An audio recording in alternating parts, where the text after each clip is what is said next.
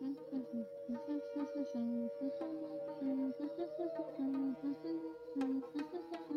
you.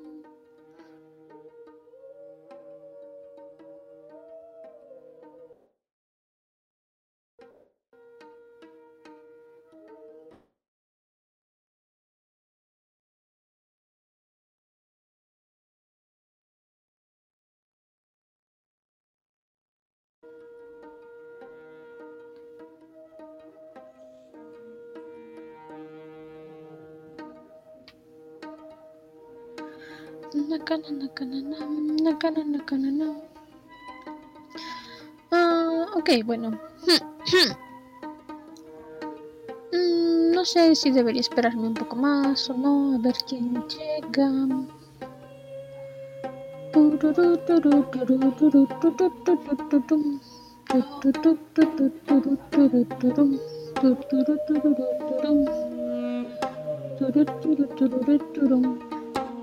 Ok, bueno. Hablar sobre los libros y más o menos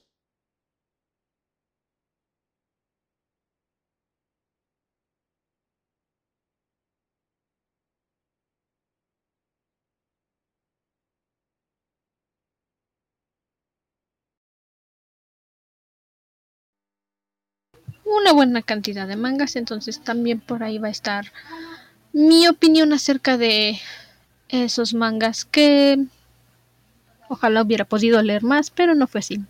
Es un poco triste en ese aspecto. Y voy a estarme basando con mi lista de Goodreads, que es donde llevo mi archivo.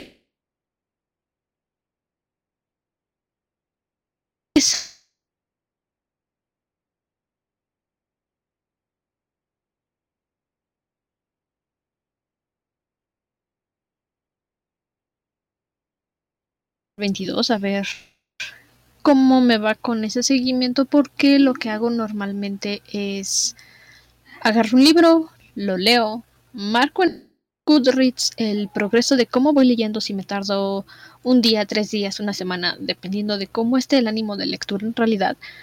Y lo que hago en mi bullet journal, que es donde organizo básicamente mi día a día, es decir, que ya lo acabé de leer, ya quedó ese asunto y me paso al siguiente libro. Entonces lo que quiero intentar también el próximo año es desarrollar más mi criterio narrativo en cuanto a críticas.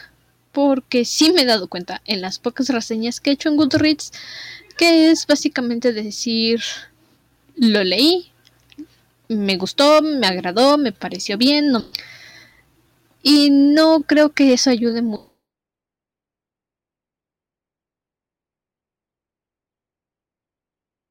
una lectura o no, es que no puedo meter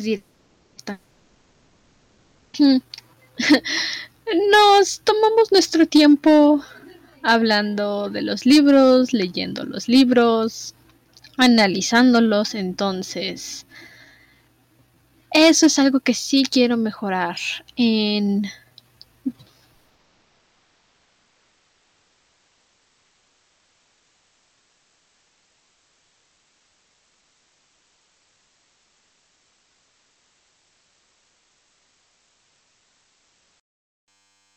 se me olvidó algún libro. Entonces, los primeros libros que leí fueron parte del podcast El Circo de la Noche y la canción del Cuco. Fueron parte de los primeros libros que leí en el año. Y de esos ya está la reseña más elaborada en el podcast. Pero igual voy a dejar aquí mi opinión.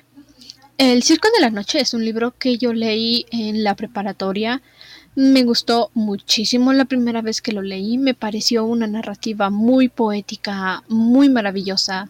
Es ese tipo de historias que le empiezas a leer y tal vez no te engancha luego luego, pero sí te ayuda para empezar a darte una idea de qué es lo que puede suceder o al menos esperar que algo más vaya a suceder. Es bastante interesante el desarrollo de la historia porque no es directamente algo que te esperarías. sí tiene sus giros, tiene sus momentos en los que dices, ok, esto no me lo voy a venir y está bastante interesante y es algo agradable de ver. En un libro cuando no puedes adivinar directamente todo lo que va a pasar y tienes que esperarte y forzarte a leer, o tal vez no forzarte, pero sí seguir avanzando para descubrirlo. Eso es lo que a mí más me encanta de este libro. Aunque ya sé qué va a pasar, cada vez que lo vuelvo a leer, digo, ok, tal vez esta vez decidan hacer algo diferente y no, no resulta así. No cambien de parecer, pero deja esa sensación de querer descubrir qué es lo que va a venir después. Y el otro libro que leímos y que yo leí a inicio de año fue La canción del cuco. También ese ya está su reseña en el podcast por si lo quieren ir a escuchar. Ahí está. Esta es la historia de la pequeña Tris que despierta en el hospital después de haber salido de un pozo de su pueblo que se llama Charca Macabra.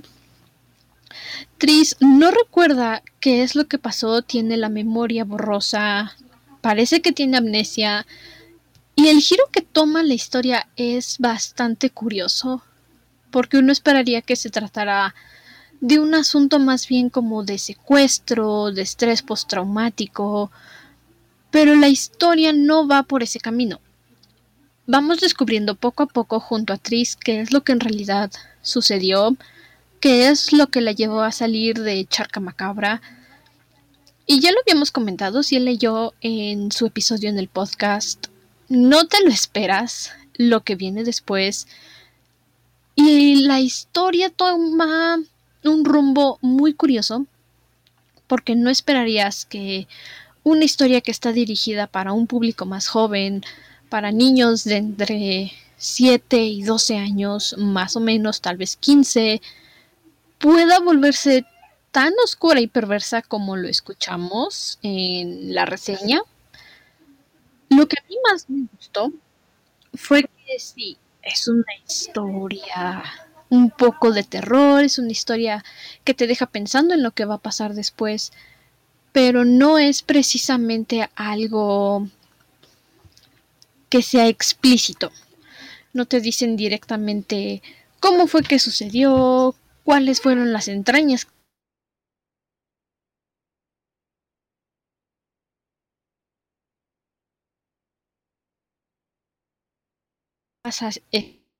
en la canción tocándose a la pequeña actriz. Y yo creo todavía mantengo mi opinión. Si hubiera sido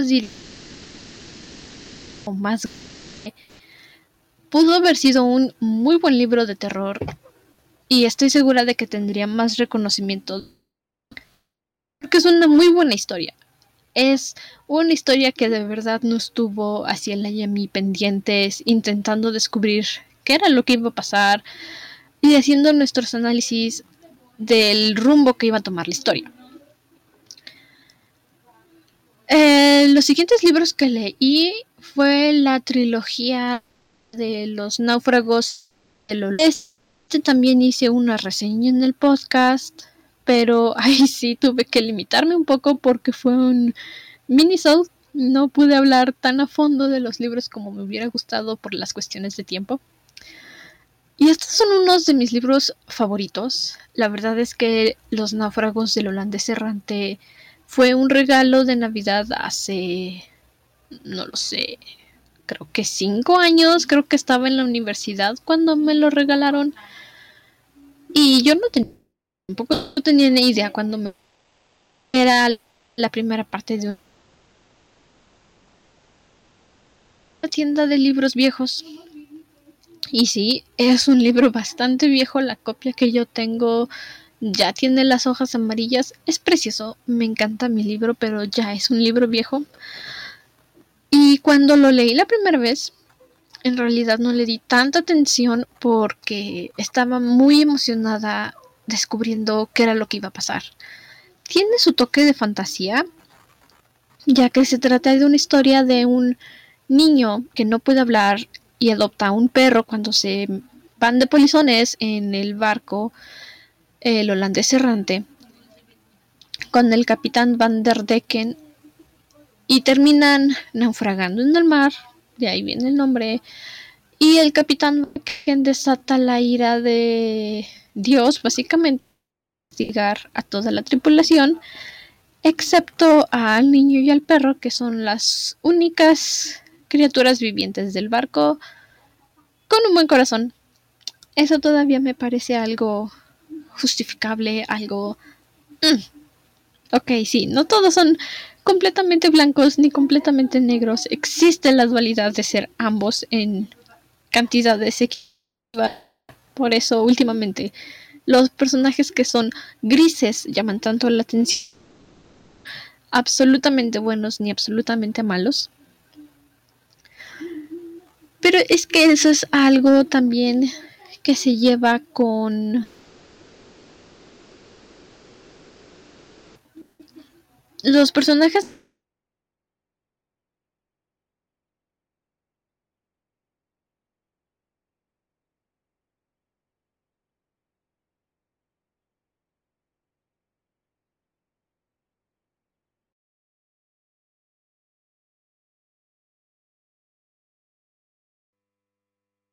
primer libro en los náufragos del holandés errante es cuando empezamos a conocer esto del escritor. Cuando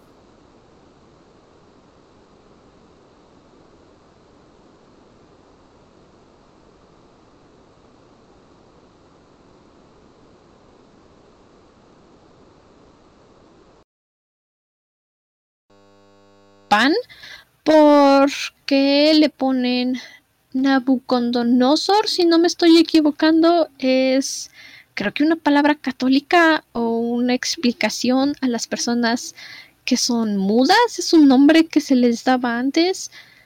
Eh, no me crean mucho en esto, no estoy muy segura, pero esa es la explicación que nos dan que nos dan en el libro y por eso el niño decide llamarse Van porque es corto para Nabucodonosor, creo que era. Y el perro se llama uh, porque le pone en español Dinamarca, que es el país donde encontró al perro, este Iván. En inglés se llama Ned. Y las primeras tres letras, pero invertidas. Y eso es un dato pues no curioso, pero que permanece en todo el libro. En realidad no tienen un nombre completo, no tienen un nombre en sí, pero ellos adoptan su propio nombre. Y a lo largo de la historia se embarcan en estas aventuras a las que los manda el ángel. El holandés, los náufragos del holandés errante comienza presentándonos a Ben y a nos dice cómo fue que llegaron al holandés errante, cómo fue que se encontraron con Van der Decken. Y... Ah, mi gato entró volando al cuarto. Y vemos también las aventuras de Ben cuando después del naufragio se encuentran con un pastor que está cuidando a sus ovejas y este les enseña a hablar y cuida de ellos durante un tiempo y cuando el pastor muere, reciben un llamado del ángel que les dice que al sonar de la campana se tienen que marchar. Esto pasa con una de las campanas que tienen las ovejas para saber en dónde están. Y después de enterrar a su amigo empiezan a vagar por el mundo en estas aventuras obligadas por el ángel. El segundo libro, que es El Comando del Ángel, comienza inmediatamente después de que termina el holandés errante. Pero algo que a mí me frustró mucho de estos libros, y creo que lo mencioné en el mini south que hice en el podcast, fue que no toman en consideración lo anterior.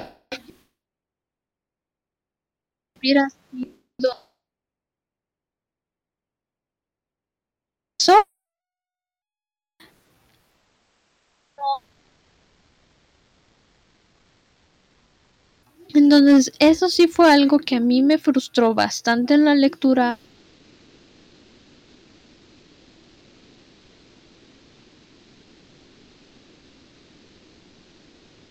es libro anterior.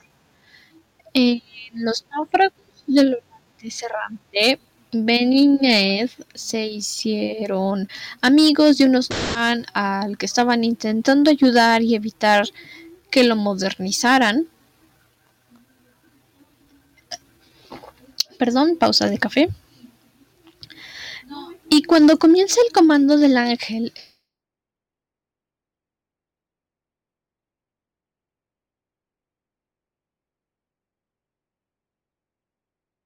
no envejecen, no mueren, el tiempo y por eso no pueden quedarse mucho tiempo en un mismo lugar, porque la gente va a empezar a sospechar, va a darse cuenta de que siguen siendo jóvenes, siguen siendo niños, siguen estando en la flor de la juventud, como dirían por ahí. Y ese es un gran impedimento para que se queden en un mismo lugar. Sí, eso lo entiendo pero al mismo tiempo ellos como inmortales deberían de darle un poco más de importancia a las personas que conocen. Y los amigos que hicieron en el pueblo, no me acuerdo del nombre del pueblo, no sé por qué, pero en el pueblo del el primer libro no les vuelven a hacer mención. En ninguno de los dos libros que le siguen les vuelven a hacer mención. Es como si nunca hubiera pasado, como si nunca hubieran hubieran formado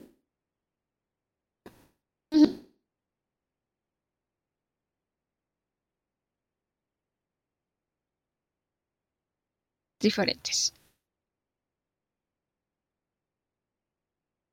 Marie, un barco de un capitán español que se llama Rafael, que salva a Ned y a Ben de ser matados o secuestrados principio de año seguramente los voy a volver a leer en otro momento, pero ahorita como que ya se están difuminando los detalles en mi mente.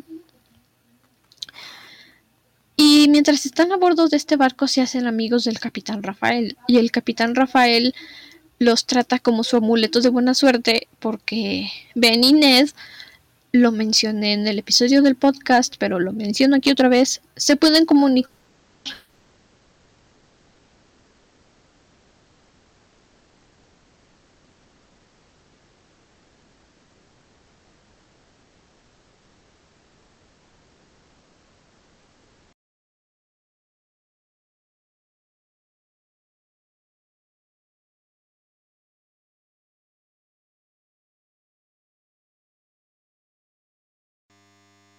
evitan que un pirata de mal corazón, como son todos los piratas en realidad, le robe todo su oro al capitán Rafael.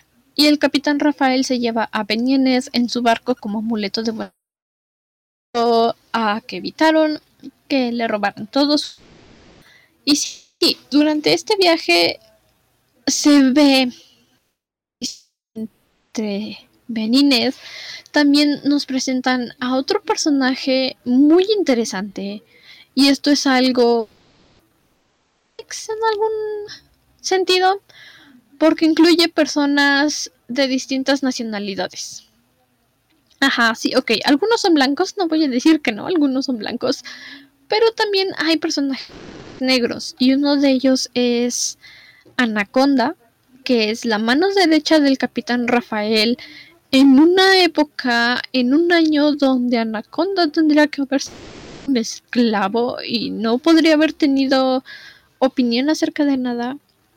Anaconda es la mano derecha del capitán Rafael. Es un hombre negro muy alto, muy fornido. Creo que mencionan que tiene algunos tatuajes y que lo liberaron de ser esclavo y el capitán Rafael lo hizo su mano derecha.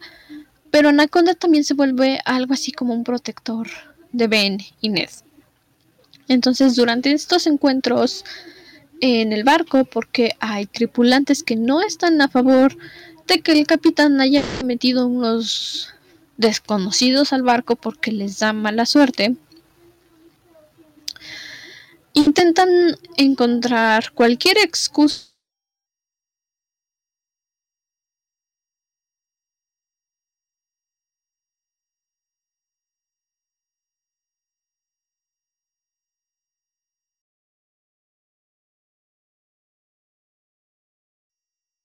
a un pueblito por España. La verdad es que no lo recuerdo muy bien, pero ahí empieza su, su siguiente aventura.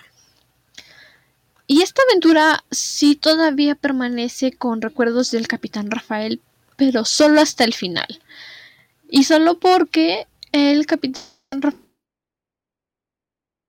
un padre en una iglesia en su barco se lo iba a dar a su hermano para que pudieran reconstruir la iglesia y hacer algunas remodelaciones para ayudar al pueblo, básicamente. Y después de esta aventura que tiene Ben con las personas de este pueblo que ayudan a rescatar al hijo secuestrado del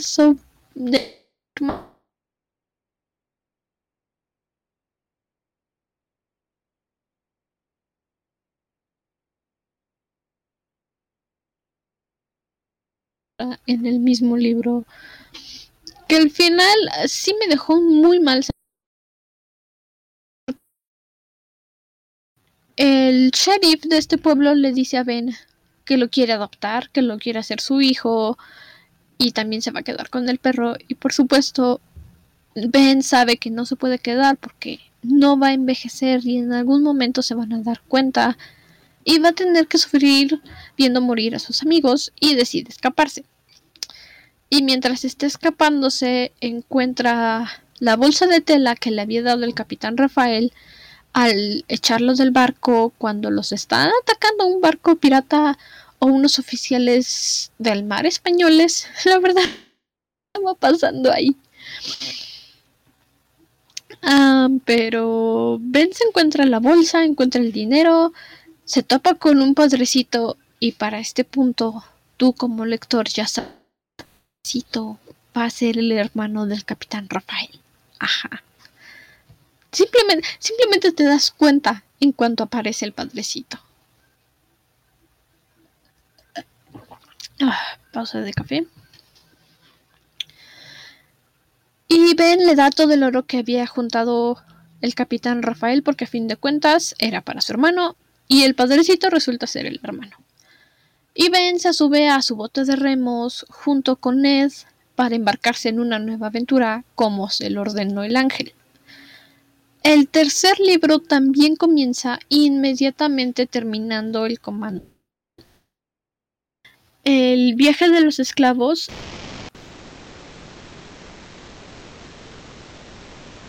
entra solamente en el viaje de Ben Ness intentando escapar de un traficante de esclavos. Es una historia larga, lo cual se agradece porque empieza y termina bien. No es un final apresurado como en los dos libros anteriores, pero sigue siendo el mismo asunto de personajes blancos y negros. Blanco contra negro. Ese siempre va a ser el asunto de Brian Jakes. Y a lo mejor para los niños está bien. Pero yo, como adulto, que ya ha leído bastante, que ha visto bastante y que ya está empezando a trabajar en sus historias, en su, en su propia novela, anuncio publicitario más tarde, supongo sí encuentro muy, muy frustrante ese asunto de blanco y negro. No creo que vuelva a leer la trilogía del holandés errante pronto. A lo mejor le voy a dar un tiempo para que se diluya la sensación y regrese de nuevo y pueda volver a llorar porque lloré. Ya sé que digo que no lloro mucho, pero hay cosas en las que a veces sí lloro. Y el tercer libro, el final es frustrante para mí. No recuerdo si dije esto en el minisode que hice para el podcast, pero termina muy abruptamente. O sea, sí se le da un buen final, se va trabajando, se, se siente que el final está llegando, pero no es un cierre, es un final abierto. Y se entiende que tenga que ser un final abierto porque tienes dos personajes inmortales. Nunca van a morir, siempre van a ser jóvenes y siempre van a estar bajo la maldición del ángel. Porque aunque el ángel diga que es una bendición, nada, mocos. Mi calvicie es una maldición también. No es cierto, no estoy calva, pero creo que se entiende un poco la idea del asunto. vivir para siempre no es precisamente un regalo. Entonces Ben y Ned están condenados a vivir viendo morir a todas las personas que pasan por su vida todo el tiempo. Y el final... Ay, el final del tercer libro. Creo que ese va a ser el único libro en toda mi vida que no voy a acabar completamente de leer, no importa cuántas veces lo habrá, precisamente por eso. Me dejó una sensación muy, muy amarga al final. Ok, ah, ¿qué otro libro leí? Ah, sí. La trilogía de Timekeeper. Ese también hice un mini en el podcast. cafecito. Y estos fueron los primeros libros que me introdujeron a la autora Tarasim. Me he dado cuenta de sus publicaciones en Instagram que ella también es una gran amante del BL, del Voice Love.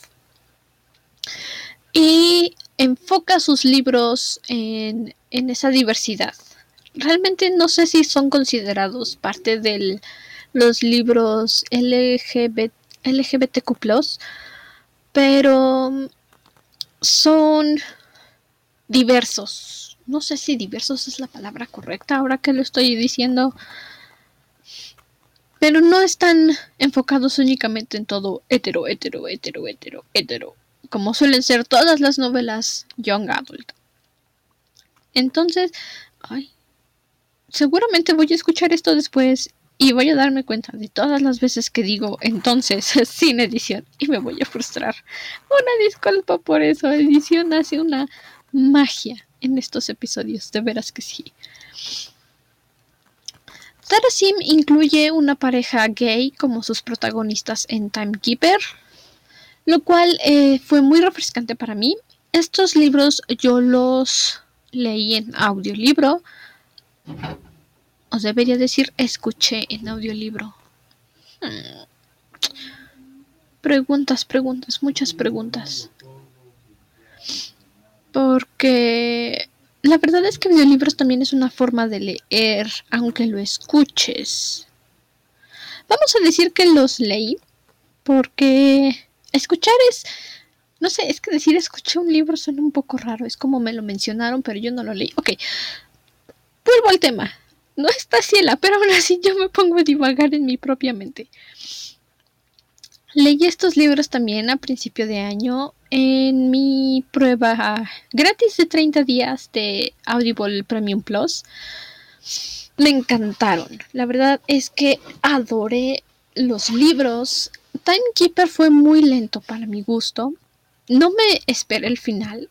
No sé si esto lo mencioné en el episodio del podcast, pero es que al final fue fabuloso. No lo veía venir, no me lo estaba esperando y cuando pasó dije, wow, plot twist. No voy a dar muchos spoilers de ese libro del primero, porque sí te va formando muy lentamente el mundo, la construcción es fabulosa, la explicación que te dan de por qué el mundo necesita tener torres de reloj para funcionar, de por qué se necesita que haya relojeros, gente con la capacidad de manipular el tiempo, es fantástica. Me encanta un mundo muy bien construido, que no te necesiten justificar absolutamente todos los detalles para que digas, ok, sí, te creo que sea un mundo distinto. Eso me encantó. Y aparte tiene esa esencia steampunk. Ah cómo amo el steampunk. Es... ¿No les pasa que tienen un gusto, una sensación, un mundo, un algo que dices, es perfecto, no me importa si no es como yo lo veo en mi mente, me encanta ver cómo lo visualiza la demás gente. Bueno, ese es mi caso con el steampunk.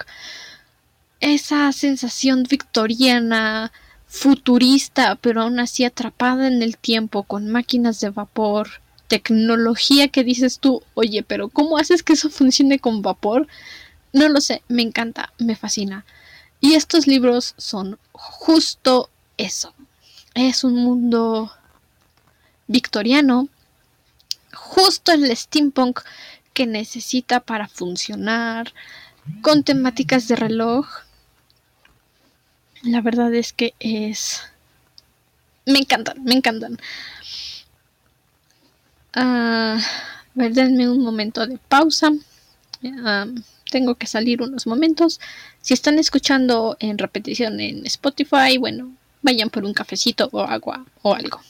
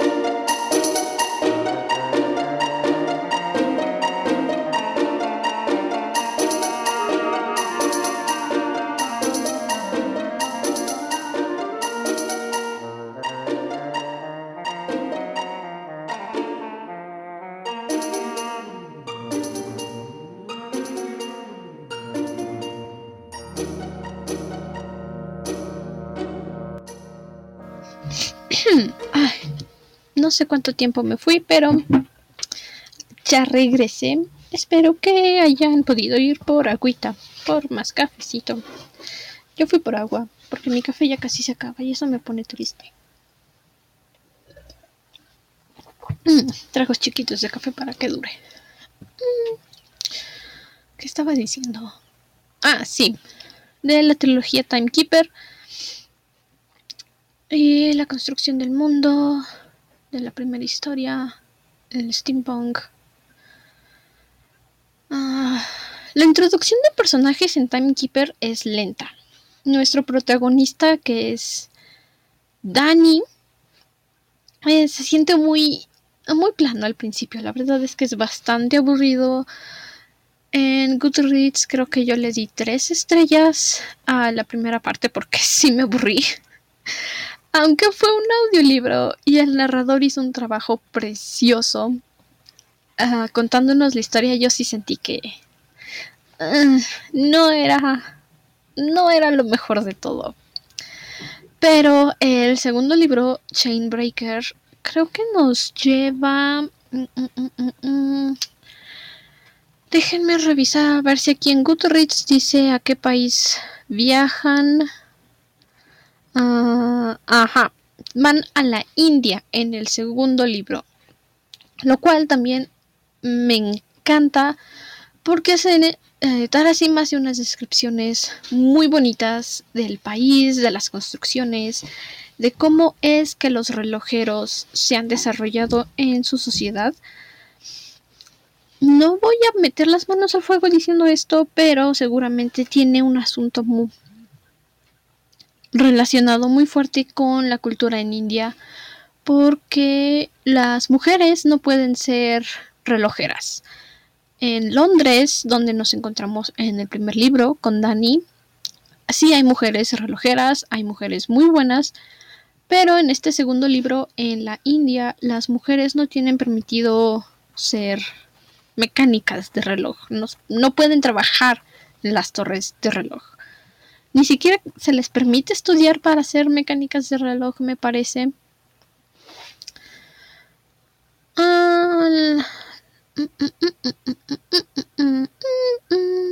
No, aquí no menciona nada al respecto. Pero Digo, creo que hace bien Tarasim en mantenerse fiel a la cultura del país. En lo personal a mí no me encantó, pero es un buen detalle, hace que la historia se sienta más real y que realmente puede estar pasando en otro momento, no ahorita, porque qué triste mundo en el que vivimos. Mm. El segundo libro también le da un poco más de movimiento a la trama, la acelera un poco y hace que en realidad... Hmm, no sé cómo decir esto. Se sienta la problemática. Sabes que va a haber una trama más fuerte sucediendo en la historia, aunque no la hayas visto en el primer libro porque el primer libro centra su trama en una torre en específica en Londres y el segundo libro, perdón, ya se está enfocando a un nivel global. Hay gente atacando las torres de reloj, las están destruyendo y como mencioné en el episodio del podcast, las torres de reloj hacen que el tiempo avance. Si una torre de reloj deja de funcionar, el tiempo en esa ciudad se detiene. Y lo que están haciendo en el segundo libro es destruir estas torres de, torres de reloj. Se me lengua la traba. Pero no se están quedando estancado el tiempo en las ciudades. Y llaman a Dani y a Daphne a investigar estas torres de reloj porque ellos son los mejores en lo que hacen en Londres. Y por supuesto necesitan lo mejor de lo mejor de lo mejor para solucionar este problema. También al final de Timekeeper, Colton, que es el espíritu de la torre del reloj de... no es Londres específicamente, es un pequeño pueblito. Ah, ah. no, no me dicen exactamente cómo se llama el pueblo en el que están. Mm, ah, ah, ah, no encuentro mi reseña. Pero seguramente en algún momento mencionan el nombre del pueblo, solo no me acuerdo. Eh, restauran el tiempo en una ciudad vecina en Timekeeper. No voy a decirles exactamente cómo, porque de eso se trata todo el libro. Pero eso le facilita a Colton, el espíritu de la torre de reloj donde vive Dani, moverse, salir de su torre de reloj, lo cual es muy problemático. Ay, pero amo a Colton. No sé si lo mencioné en mi reseña en el podcast, pero Colton es fabuloso, es adorable, es si tuviera que elegir un solo personaje para que sobreviviera, y no digo que se mueran, no estoy dando spoilers, pero si tuviera que elegir un personaje que sobrevive una catástrofe, que sea Colton. Ay, es que Colton es adorable. Amo a Colton. Y en el segundo libro, Colton sale de su torre de reloj para ir en busca de Danny porque a Colton no le gusta que haya otro relojero tocando su torre de reloj, es bastante quisquilloso en eso. Mientras Danny está intentando resolver los asuntos que pasan aquí en las torres que están siendo bombardeadas en India.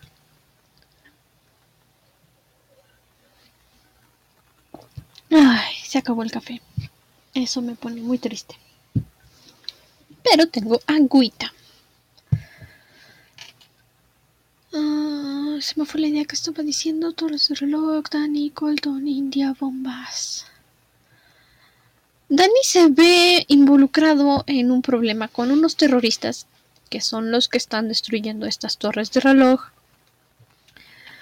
Y de alguna u otra forma, Colton es lo que necesita para solucionar el problema.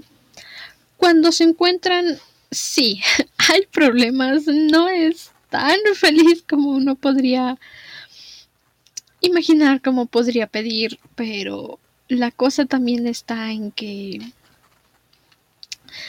Dani necesita estar involucrado con este grupo terrorista que está destruyendo las torres de reloj. No precisamente en el sentido de ayudarlos, pero Dani es bastante prodigio incluso para relojeros, para mecánicos, y eso siempre ha frustrado mucho a Daphne. Me hubiera gustado ver un poco más de esta rivalidad entre ellos porque sí la mencionan algunas veces, pero no la explican a fondo. Y siento que eso le hubiera dado una sazón distinta al libro, le hubiera dado algo más a los personajes, en lugar de solo decir, es que no se llevan bien. Entiendo que no se lleven bien. Lo único que pido es que me expliquen por qué. Que me justifiquen por qué. Es todo lo que pido. Ay, cuánta agüita se toma uno mientras habla. Y el tercer libro que es um, Firestarter. Sí. Firestarter es el tercer libro muy similar a como sucedió con el comando del ángel y el viaje de los esclavos. Firestarter comienza al término de Chainbreaker. Los tres libros siguen manejando la misma temática, por supuesto, es una trilogía, pero Firestarter, en mi opinión, fue el más activo de los tres. Esta es una opinión personal, por supuesto. Pero mientras estaba leyendo, mientras avanzaban los problemas, las problemas, ay, profesor de inglés.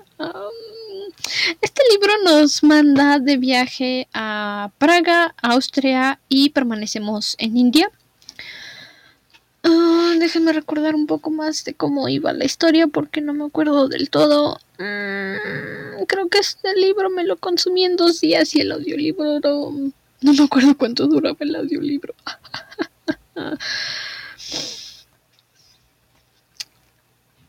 me acuerdo que sí mencioné en el episodio del podcast que tengo la mente en blanco, ¿por qué?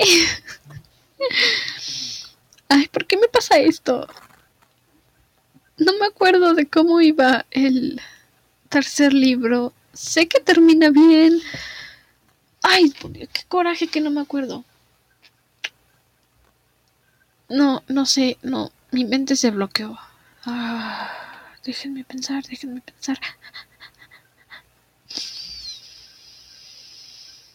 No me acuerdo. Y seguramente eso va a ser un silencio muy incómodo, pero no me acuerdo. Ay, me frustra. Al rato me voy a acordar cuando acabe el en vivo y voy a estar muy frustrada de que no me acuerde. Ok, como sea. Los desenlaces, los desenlaces, ya ni siquiera puedo hablar, de Firestarter son muy buenos. Me gustó. Como es una trilogía, se siente más fluido la forma en la que terminan los libros, en la que están resolviendo los conflictos y el asunto que enfoca Firestarter. Esto es algo así como un gran spoiler, medio spoiler Ah, si escucharon mi reseña en el podcast, tal vez ya se imaginen por dónde va el asunto. Pero están. Las torres de reloj funcionan gracias a la ayuda de unos dioses. Creo que aquí en Goldreads nadie menciona el nombre de los dioses y recuerdo que en mi reseña también estaba un poco frustrada porque no me acuerdo el nombre de los dioses. Ah, veamos si alguien aquí los tiene, si alguien los tiene, si alguien los tiene. Ah, no, nadie está mencionando a los dioses en sus reseñas. Pero toda esta pelea que se está haciendo por las torres de reloj, los bombardeos, es para liberar a los dioses de su prisión, un poco a lo Hércules sacar a los titanes de su prisión y que ya no necesiten de las torres de reloj para vivir, para existir, porque sienten que eso es una limitante. Sí, entiendo por qué es una limitante, porque si una torre de reloj deja de funcionar, el pueblo entero se detiene. El asunto es que la forma en la que funcionan las torres de reloj es bastante perturbadora. Mientras yo estaba escuchando el audiolibro, ahora sí voy a decir escuchar y no leer, porque había situaciones en las que cambiaban de narrador y a lo mejor en el libro sí explicaban cómo o te daban un indicio de cómo cambiaba el narrador, pero mientras yo estaba escuchando no sabía y de repente saltaba del lugar, saltaba del narrador y sí decía, ok, aguanta, dame 10 segundos, ¿qué está pasando? Y en Firestarter, cuando estos cambios empiezan a suceder, aunque yo tenía que estar trabajando como un adulto responsable, mi cabeza estaba dividida entre lo que escuchaba y lo que hacía. Y fue muy frustrante porque quería solamente enfocarme en lo que estaba sucediendo en mi libro. ¡Ah! Frustrante. Me encantaron estos libros. Cuando se me dé la oportunidad de comprarlos, los voy a comprar, por supuesto que sí, en pasta dura, porque me encantan las ediciones de pasta dura. Anuncio publicitario más adelante, pero cuando publique mi novela en pasta dura, mm, voy a ser tan feliz, tan feliz. Ok, ah, siguiente libro en este año. Ah, bueno, Escuché la narración de Alicia en el País de las Maravillas de Scarlett Johansson, leí Good Omens, también ya está la reseña. Ay, estos libros, oh no. Ok, voy a saltarme esta trilogía porque no fueron mi mejor lectura. La trilogía de Bone Witch no la he acabado. El arte más íntimo, esa sí fue una de mis mejores lecturas este año. También está su reseña en el podcast. Creo que fue el tercer libro que leímos.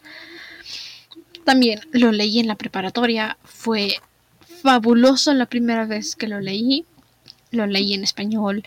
Y aún así me dio unos problemas entender un poco de lo que estaba sucediendo. Fue mi primer acercamiento al BL. Y no estaba muy segura de si estaba comprendiendo todo lo que pasaba. En cuanto a romance, en cuanto a asesinatos, fabuloso, entendí todo, quiero más. Ay, yo sí soy de esas que escucha sus podcasts de casos reales de asesinatos. Ah, es que tienen más sabor esos libros, honestamente.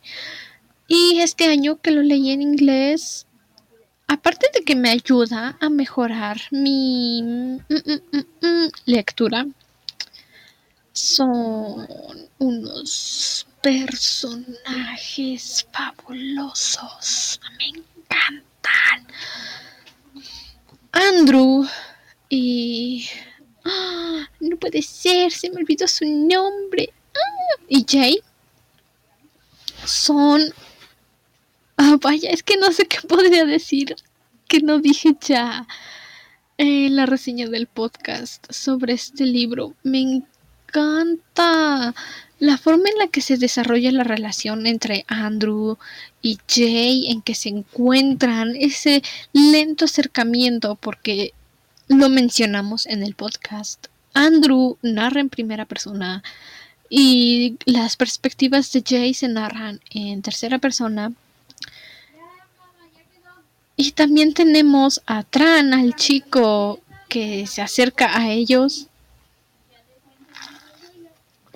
Mm, no, es que es un libro tan chiquito y se desarrolla tan rápido, tan bien. Creo que no, no puedo recomendar este libro lo suficiente. Fue mi favorito. Bueno, es que todos son mis favoritos, por eso estoy hablando de los mejores de este año. Ah, no, no, no, no, no, no, no, me encantó, me encantó. Y haber comprado mi copia con una de las portadas originales. Lo mejor. Lo mejor. Ah, otro libro que leí fue El noveno círculo. No está entre mis favoritos. Igual lo leí en la preparatoria, lo volví a leer ahorita. Creo que ya viéndolo con una perspectiva adulta Sí, me encanta el libro, me encanta el misterio, me encanta el sentido de que están haciéndose unos asesinatos en Viena inspirados en los nueve círculos del infierno de Dante. Tiene muchas referencias a la Divina Comedia. Pero no es mi favorito. Me encantó, lo voy a recomendar porque está ambientado en uh, mil Déjenme ver si aquí en Goodreads me da el año de la historia. 1756 está ambientada la historia. Maneja una narrativa muy misteriosa. Ah, déjame ver qué dije yo aquí en mi reseña. Ajá. Vamos siguiendo las pistas por toda Venecia junto a Pietro, nuestro protagonista. Y algo que me gustó mucho de este libro es que no se separa de Pietro. Toda la historia vamos junto a Pietro. No sabemos qué está pasando con el villano, no sabemos qué está pasando con otros personajes. Todo lo que vemos es desde el punto de vista de Pietro.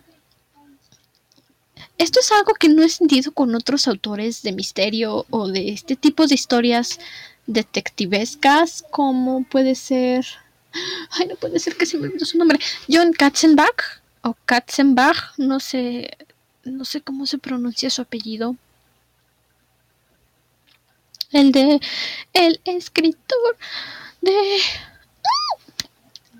el psicoanalista y la historia de loco no sé cómo se pronuncia su nombre perdón si lo dije mal perdón si estoy intentando sonar alemana tengo esa muy mala costumbre de intentar pronunciar los nombres como deberían de ser. Siento que es respetuoso para el origen, pero no lo sé. Y lo que él hace es que sí nos muestra John Katzenbach o Katzenbach, Katzenbach, como sea que se pronuncie. Él sí nos da puntos de vista de los demás personajes en algún momento. Sí podemos empezar a hacer uh, asunciones de quién puede ser el villano, de para dónde va la historia. Y eso es algo que no pasa en el novelo, el noveno círculo. Ni siquiera les he dicho de quién es el libro, por si lo quieren buscar. Es de Arnaud de la Lande. Y miren, me vengo enterando apenas en Goodreads es una saga. Se llama la saga Viravolta. No puede ser. Estos libros por...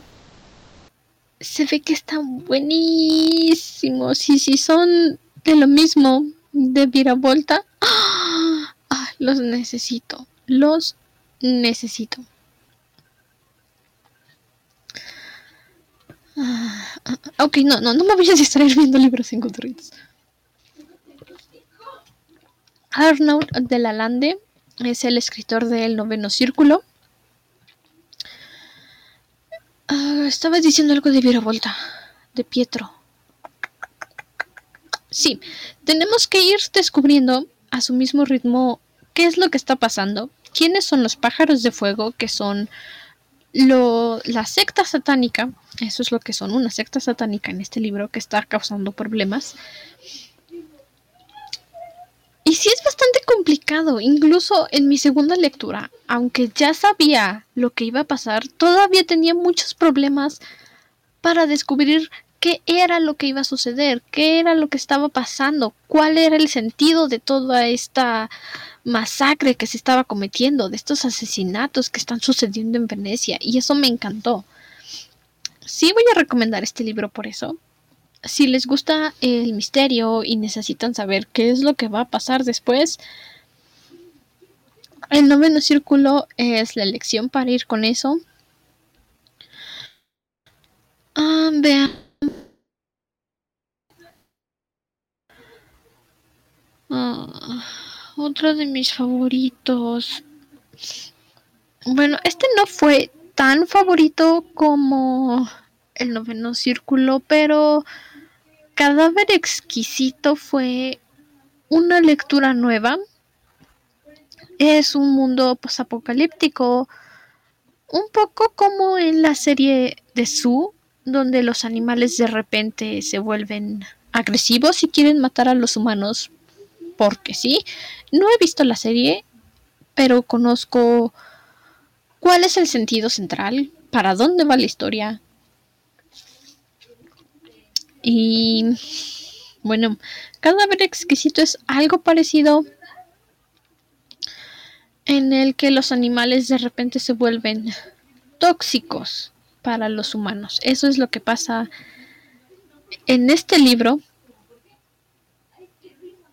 estoy, perdón, es que estoy viendo aquí una de las preguntas que hicieron en Goodreads.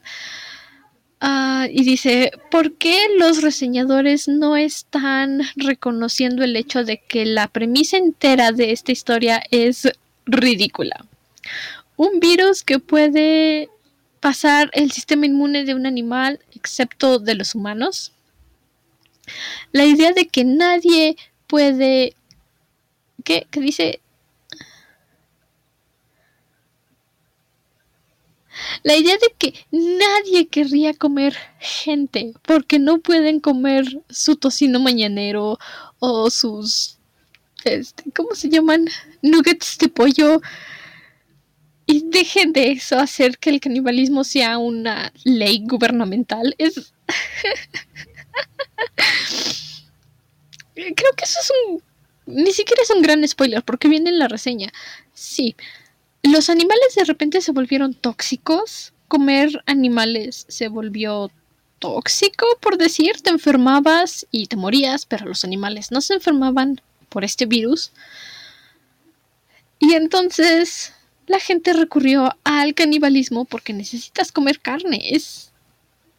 No sé cuál es el origen científico de necesitar comer carne, solo sé que necesitas proteínas. Y por supuesto recurrieron a Canibalismo. Y la persona con la que estamos viviendo la historia, aquí no viene su nombre, pero este hombre es el director de un gran refrigerador de humanos, una granja de humanos. Antes, antes creía iba a ser dos, ahora cría humanos.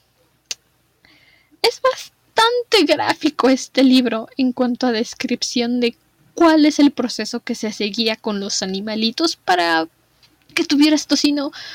No voy a entrar en detalles porque... Ay, no. Uf, no, no, no, no, no. Yo los leí. No los procesé, lo leí, fue como, ajá, sí, palabras, explicaciones, siguen leyendo porque este libro es para estómagos fuertes. De veras que es para estómagos muy, muy fuertes este libro si no... Si eres de esas personas que sabes que las salchichas, el tocino, el jamón, las hamburguesas ya las venden en paquete y así nacen en paquete de plástico porque no soportas escuchar todo el proceso antes de comerte tu hamburguesa, no lo leas. Hazme caso, no te conviene leer este libro, te va a dar traumas, vas a llorar. Pero si eres una persona de estómago fuerte, que sí tienes curiosidad de saber, ok, ¿qué pasaría si de repente el canibalismo es legal? ¿Qué pasaría si comer humanos ya no es penado por la ley? Entonces, sí te recomiendo que leas Cadáver Exquisito de Agustina Basterrica. Perdón por la pausa incómoda, necesitaba agua. Ganó el premio Clarín en 2017. No estoy muy segura de cuál es el premio Clarín, creo que debería de haber investigado eso antes de empezar, pero fue... Es un buen libro, honestamente. Algún día... Espero que en alguna ocasión si él y yo lo podamos hablar en el podcast. A lo mejor un, un episodio especial ahorita en la tercera temporada que ya se viene. Es un buen libro. Voy a dejarlo así. Es un buen libro. No voy a dar muchos spoilers porque es de esos libros cortos. Es muy corto, creo que tiene... Déjenme ver si Gutierrez me dice cuántas páginas tiene, porque sé que estos te dicen cuántas páginas tiene. Ah, ah, ah, ah, ah. Mm, mm. No me dice, qué grosero. Ah, sí, aquí está. 256 páginas. Es corto. Es muy, muy pequeño.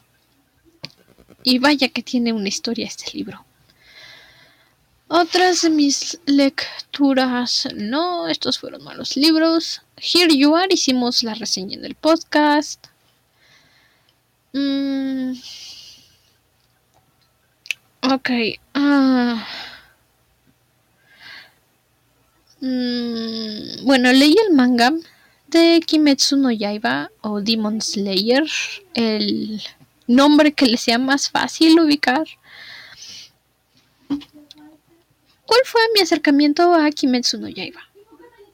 el único amigo que conservo de la secundaria, ya sé, eso suena bastante raro. ¿Quién conserva amigos de la secundaria? Eso nunca existió. Pero ese es un muy buen amigo mío, es el único que conservo. Me invitó a ver la película en el cine, El arco del tren infinito. Y yo dije, ah, bueno, vamos. Sí tenía ganas de ver el anime, pero no sabía si ya habían acabado de publicarlo. Entonces yo dije, me voy a esperar hasta que se acabe, porque ya no estoy en esas en esas costumbres de esperarme hasta que un anime acabe en cuatro años para verlo.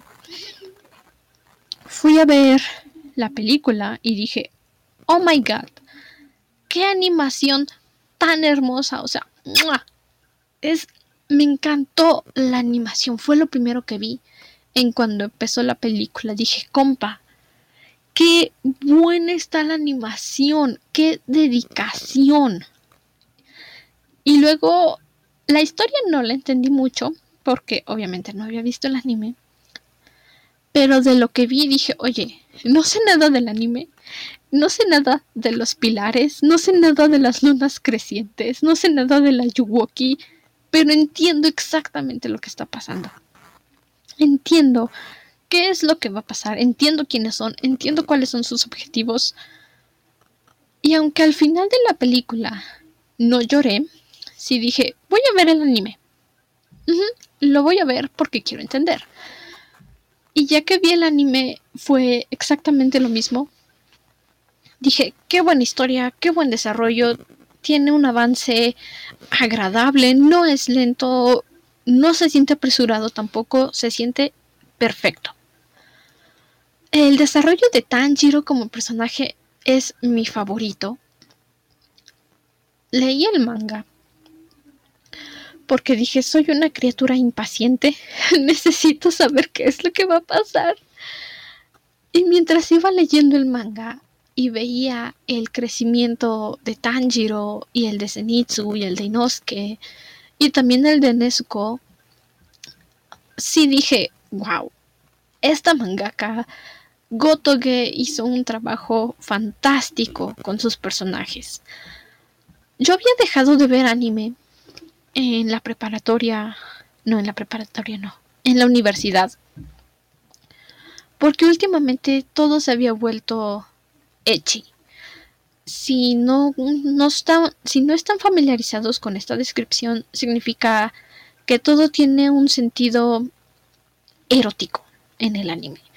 Va a haber todas las mujeres en el anime van a tener pechos grandes, van a haber tomas innecesarias de las panties, de los calzones, acercamientos innecesarios a los muslos de los personajes femeninos. Eso es el echi. Sexualizar innecesariamente un personaje. Y todos los animes que en la preparatoria estaban centrados en eso. Todo era echi, una historia básica, un harén, que si tampoco están familiarizados con el tema no tiene ninguna característica para que tú digas wow, me encanta. Pero por alguna razón, todos los personajes femeninos quieren con el personaje masculino. Ese es el Aren. Aren. Y yo decía, ok, sí, pero se supone que me metí a ver un shonen me metí a ver un anime de mechas. ¿Por qué carajos hay un aren? ¿Por qué carajos hay echi en un anime de mechas? Vine a ver robots. no a ver romance. Y eso me alejó mucho del anime. Y ahorita Kimetsu no Yaiba es el único anime que he estado viendo. Sí, es el único anime que he visto porque Cells at Work lo vi y acabó bien. Me encantó también Beastars, pero de Beastars hablo más adelante. Y Kimetsu no Yaiba es el único anime que ahorita estoy siguiendo. No he visto la segunda temporada del anime de las Hanyo, las hijas de Sesshomaru y Rin. honestamente no lo voy a ver, se me hace muy aburrido. La primera temporada la odié. Solamente veía los capítulos, le escribía Mortem y nos dedicábamos a criticar. Solo lo veíamos por la ship. Creo que Mortem lo sigue viendo por la ship, pero yo no, no pude. Pausa de agüita. Y Kimetsu es el único que estoy siguiendo ahorita. Y en el manga, que también lo leí otra vez antes de que empezara a salir la segunda temporada, porque dije, por los buenos viejos tiempos, Nada más para tener un poco fresco qué es lo que va a venir, qué es lo que va a pasar y prepararme mentalmente para el llanto. Y esta segunda lectura aprecié más el crecimiento de todos los personajes. La primera vez que lo leí pasé tan rápido que nada más me enfoqué en el Kamaboko Squad. Y ahora la segunda lectura pude apreciar mejor el esfuerzo que puso Gotoge en todos sus personajes.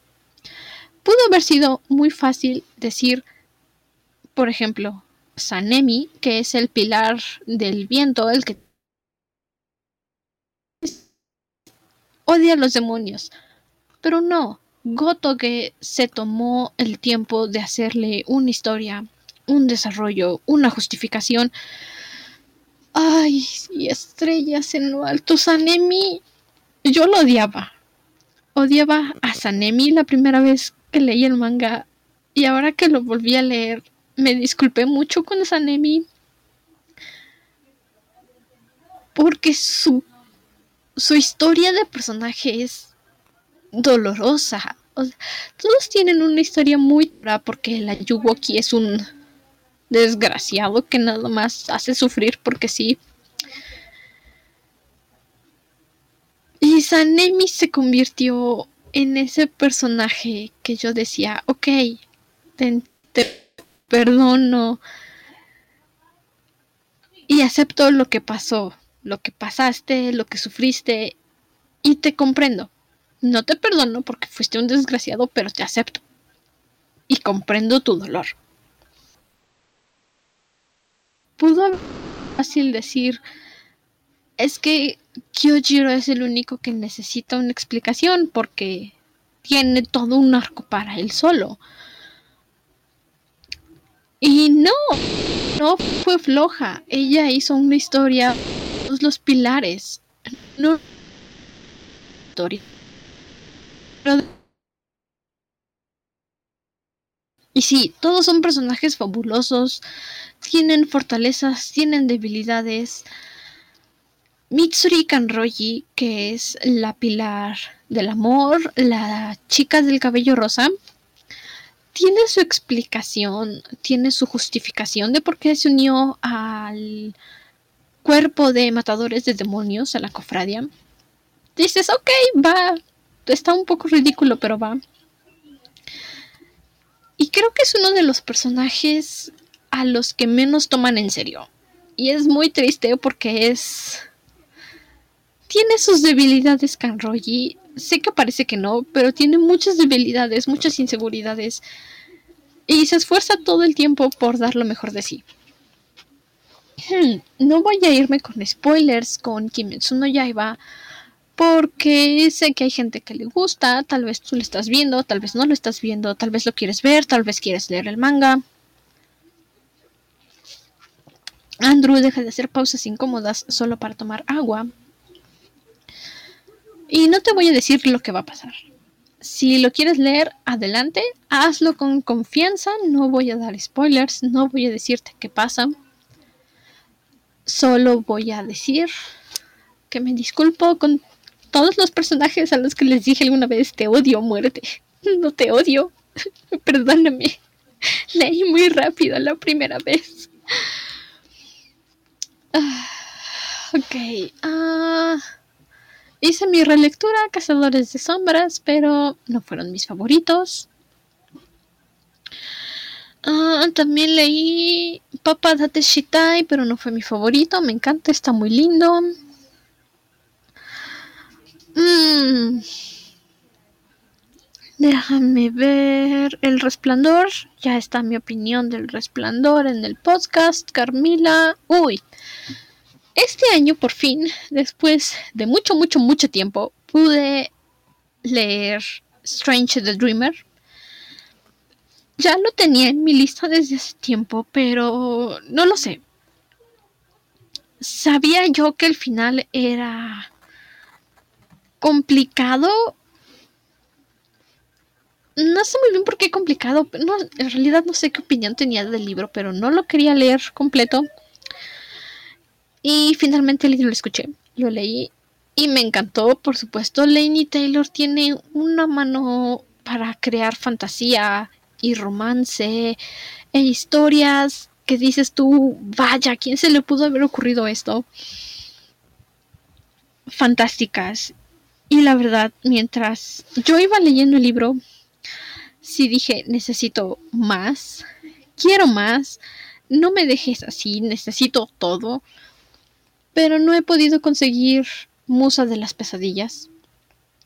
Voy a ver si me consigo el próximo año las ediciones en español de Alfaguara, creo que es la que publica Lainey Taylor en México porque el libro me encantó.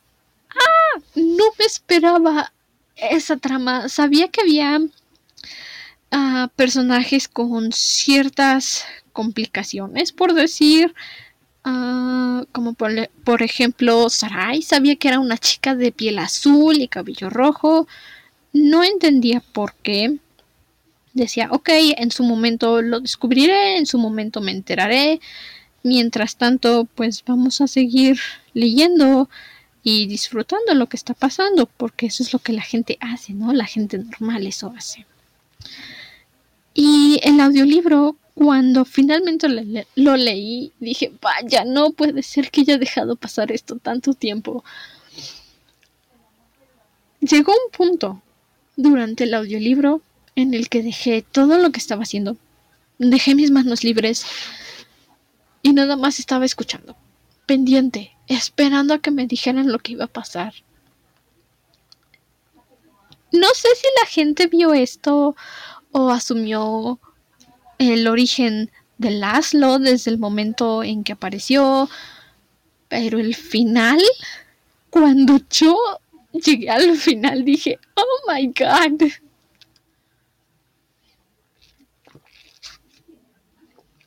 Yo sí me sorprendí, no lo vi venir. Y tal vez digo esto muy seguido y es posible que sí lo haga. No lo voy a negar. Pero me sorprendí. Me sorprendió, me encantó y si pudiera volver a leer el libro y no saber qué es lo que va a pasar, no saber cuál es la problemática, lo haría. Porque Strange the Dreamer es ese libro que sí, muy parecido a Hija de muy hueso. Quiero olvidarlo. Quiero olvidar que lo leí y llegar con una impresión vacía otra vez para volver a emocionarme. Sigo emocionándome igual con Hija de muy hueso, esto es un punto y aparte. Cuando vuelvo a leer, a leer Días de Sangre y Resplandor y Sueños de Dioses y Monstruos, vuelvo a llorar como bebé en las mismas partes. Y lo disfruto, disfruto cada lágrima en esos libros. Mm, me encantan. Es. Bueno, ¿qué puedo decir? A Soccer for Punishment. Ah, otros libros entre mis mejores lecturas. Mm, mm, mm, Ay, pues sí, leí bastante. Leí 87 libros este año. Pero de todos los que leí, esos fueron mis mejores lecturas. La mayoría fueron del podcast. Y los que no fueron, bueno, ya están mis opiniones aquí. Ah, leí el libro de Ace of Shades de Amanda Foody, pero realmente no estoy segura de que haya estado entre mis mejores lecturas. Ah, tendría que regresar a esos audiolibros y dar mi opinión al respecto. Pero por ahora no. No, la verdad es que no estoy muy segura de recordar exactamente lo que escuché, lo que leí. Y si quiero volver a esos libros, porque estaban muy interesantes. Me, me llamó mucho la atención, la trama, el giro eh, esto es una constante conmigo, me doy cuenta. Me encanta que me den un giro de trama que no me esperaba y que no veía venir. Porque vamos, para eso se lee uno. Para eso lee uno. Para que lo sorprendan y para que al final diga, vaya. Vaya, eso sí que es un cambio de juego. Y bueno, Estoy intentando pensar otro libro que haya leído que no marque en Goodreads, pero creo que son todos. Leí un manhwa a principio de año. No estoy muy segura de si mi opinión cambia o permanece con este manhwa. Es A Man Like You o Un chico como tú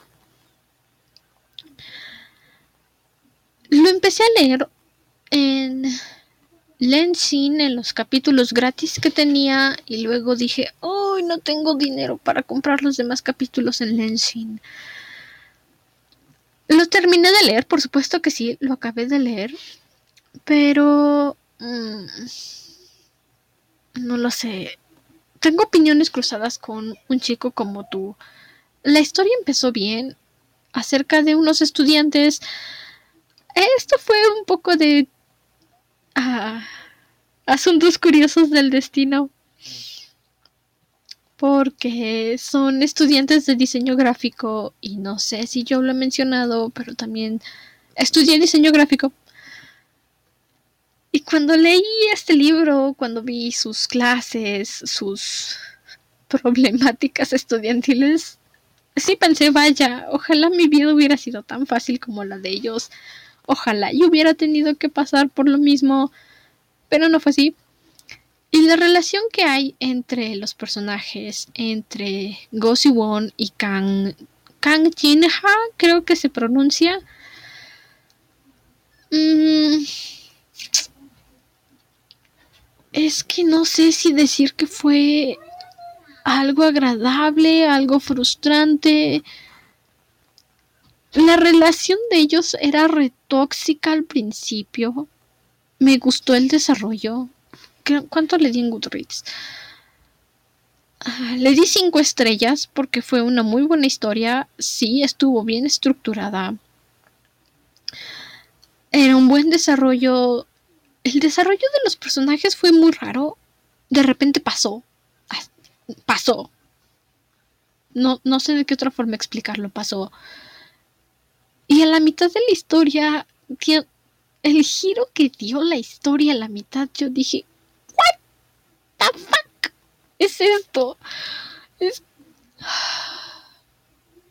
Voy a volver a leer el manga. Voy a hacer el esfuerzo por conseguirlo en Lenshin para apoyar a la autora, porque hizo un muy buen trabajo. Tiene un dibujo muy bonito. Su concepto es fantástico. Pero no lo sé. Voy a darle otra lectura en Lenshin y a lo mejor hacer un episodio al respecto en el podcast. A lo mejor con Ciela para tener su punto de vista y meterlo como un episodio especial en la tercera temporada, pero necesito darle otra lectura a este manga para poder tener uno firme. No claro porque no estoy muy segura de haber comprendido completamente lo que iba a pasar en el libro. En el libro. en el webcomic.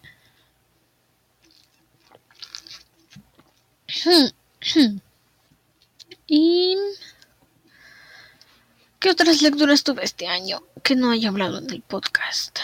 Ah, creo que esas son todas no leí tanto como me hubiera gustado. Pero, bueno, a veces uno no siempre puede leer todo lo que le gusta. Fue más de lo que anticipé. Eso sí, leí más de lo que anticipé. Y fue una buena lectura las que hice. El manga de Beastars, dije que iba a hablar de Beastars, lo leí entre principios de este año y finales del año pasado. Creo que son 15 ah, tomos de Beastars. Dejen buscarse aquí en Goodreads. Viene Beastars. Paru Itagaki. Mm, mm, mm. Beastars número uno. Necesito saber cuántos tomos son. Por aquí me dices.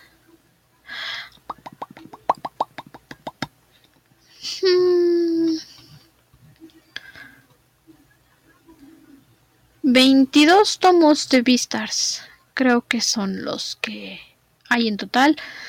Los leí entre finales del año pasado y principios de este año, entonces cuentan como lectura de este año, supongo. Y sé que Beastars tiene opiniones divididas. En primera, porque son furros. Y en segunda, porque creen que nada más trata de un lobo que se quiere acostar con una coneja. Esa era mi opinión al principio porque no leí reseñas.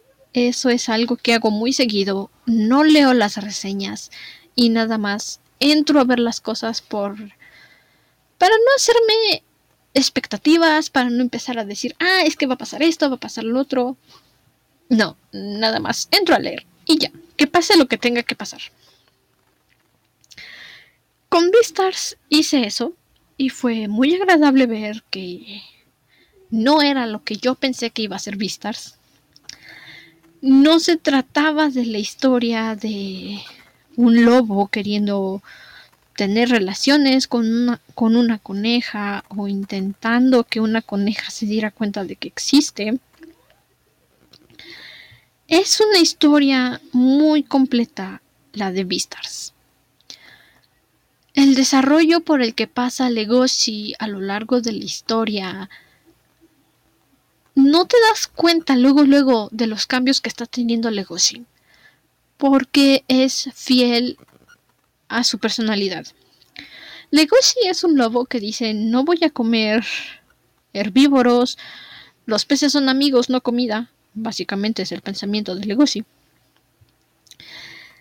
Y verlo tener interacciones con todas las especies que hay en el mundo, en este universo habitado solamente por animales, son refrescantes, porque Legoshi no es ese personaje que piensas, ah, ok, sí, es... Es el personaje tonto, clumsy, que va a hacerse amigo de todo el mundo y repentinamente va a tener las respuestas del mundo. No. Eso es algo que me encanta en los mangas o en los animes de antes. No he visto mucho anime ahorita, como ya dije, solo veo Kimetsu no Yaiba porque me encantó la historia y la animación y los personajes. Pero antes en el manga se mantenían fieles las personalidades del protagonista, de los antagonistas, sin quitarles el desarrollo. Y eso es algo que Legoshi tiene y disfruto mucho cuando lo veo. Legoshi sigue siendo ese lobo antipático, es entiende mucho los problemas de las demás especies, se lo toma todo personal, pero dice, vaya, pensé que yo estaba incómodo con mi piel, con mi cuerpo, porque soy un lobo grande, soy un lobo gris y casi no hay lobos grises en este mundo. Pero los demás animales también sufren, y qué curioso la forma en la que se sienten distintos, qué curioso la forma en la que ellos expresan su incomodidad. Y eso es muy curioso, porque en el anime no se da mucho esa muestra de Legoshi. No ves exactamente ese desarrollo de Legoshi. Y también Luis tiene un desarrollo maravilloso. Luis pasó de ser el niño rico, el no me hables, eres inferior a mí, a ser el, oye, no voy a dejar que hagas esto solo, deja que yo también cargue con el peso, no, no seas bestia, por favor. Lo cual es curioso porque, perdón, el nombre es Beastars, bestias estrella.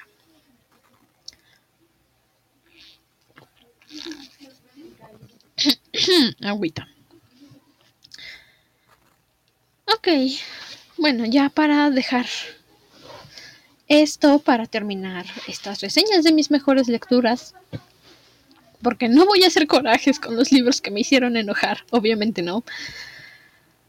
Mis recomendaciones finales para este año, las que yo diría sí, definitivamente agarra el libro y dale una lectura. Son... Ah, Kimetsu no Yaiba en cuestión de anime.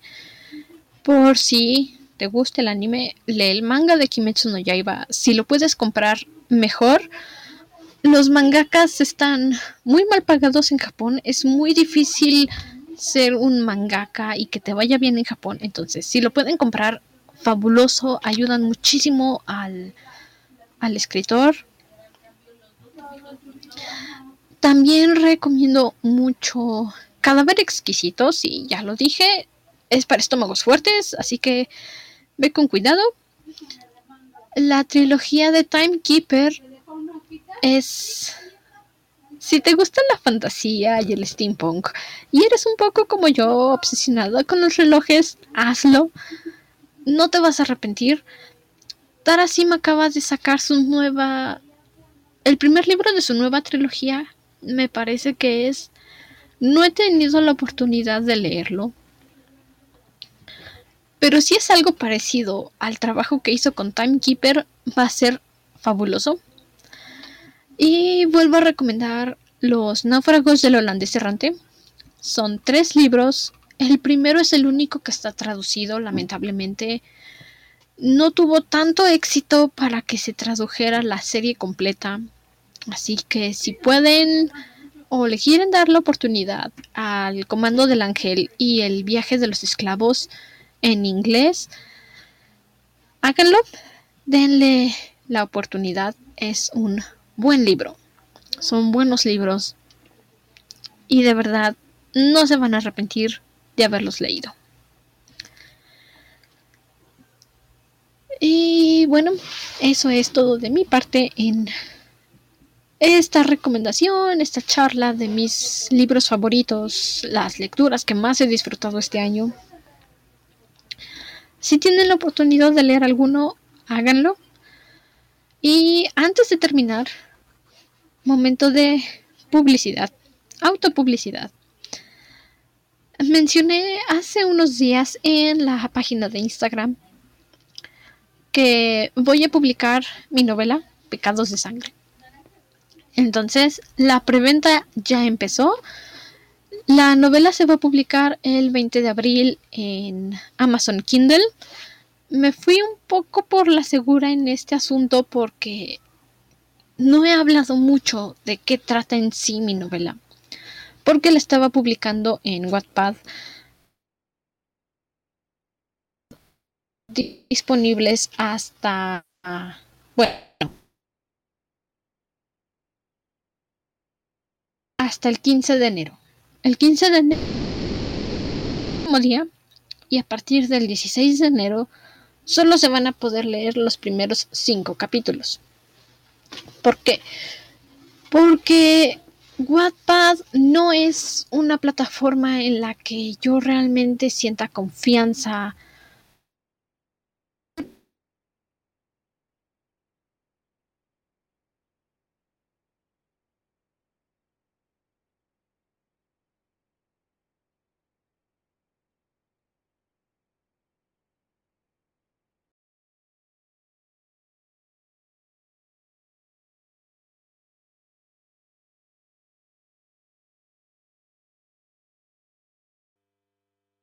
Esa, aparte siempre fue mi decisión, siempre ha sido mi ilusión ser autora publicada. Lo he querido ser por mucho, mucho tiempo y me daba mucho miedo hacerlo, pero me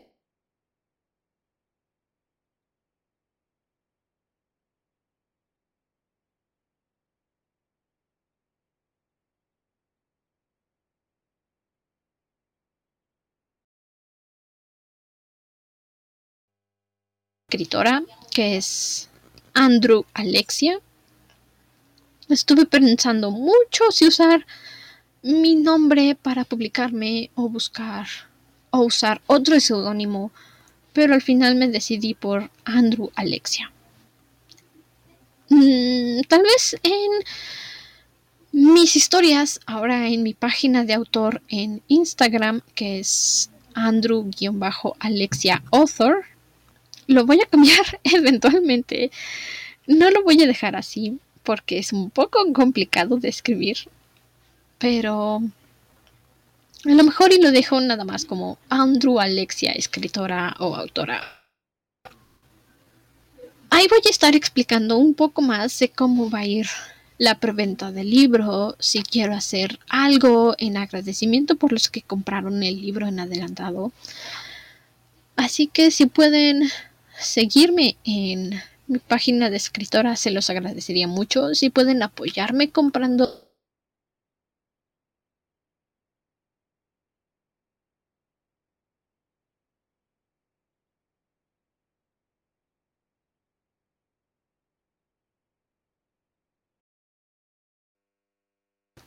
que mejor. Dependiendo de cómo vea yo, cómo le va al libro en digital, va a ser mi elección si publicarla en pasta blanda o pasta dura. Todo depende de cómo se reciba y también cuántas copias vaya yo a pedir en físico o en pasta blanda o pasta dura dependiendo de cómo le vaya a la preventa. Entonces, ya dije mucho de esto, ni siquiera he dicho cómo se llama la novela. Pueden encontrar el libro Creo que también lo encuentran normal en Amazon como pecados de sangre. de Andrew Alexia. Ese es el nombre de mi libro, Pecados de Sangre. Y... Ay, perdón, se me fue el aire. El costo del libro son 135 pesos, es una novela digital. Se puede leer completamente desde su teléfono. Lo único que tienen que hacer es descargar la aplicación Kindle de Amazon y la pueden leer. El formato está muy cómodo. Yo he leído varias novelas en Kindle. Es muy cómodo para leerlo.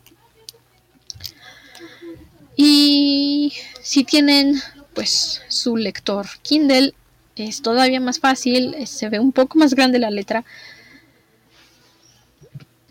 Ah, perdonen, ah, iba a buscarlo aquí en Amazon.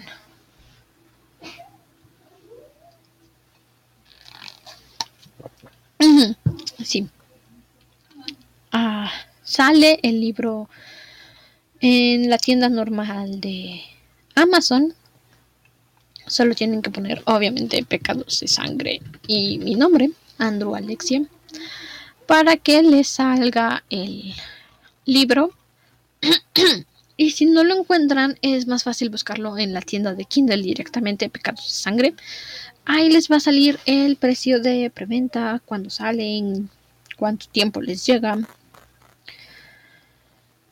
Y bueno, eso sería todo de mi parte el día de hoy. Ya sé que dije esto como 14 veces, pero de nuevo, muchas gracias por haberme escuchado, por haberme acompañado. En la repetición también en Spotify, lo voy a dejar en Spotify para que quien quiera escucharlo lo escuche. Y una última vez, la preventa de Pecados de Sangre, mi novela, ya está en Amazon Kindle voy a dejarles compartido un enlace, si se puede, en las historias destacadas en Instagram para que puedan acercarse a la novela. Y voy a estar haciéndole promoción y dando comentarios acerca de la novela en mi página de escritora. Para que también sea más fácil compartirla con otros. Y ok, sí, ya. no más. No más publicidad descarada de mi parte. Nos vemos. Espero que hayan pasado unas buenas navidades, que les hayan regalado todos los libros que pidieron, todas las cosas que pidieron y que tengan un muy buen inicio de año, que se lo pasen bien, seguros con su familia. Todavía es momento de protegerse, aún no se acaba el cobicho. Así que nos estaremos viendo en enero con el inicio de la tercera temporada del podcast. Muchas gracias por haberme acompañado y espero verlos en el siguiente año. 拜拜。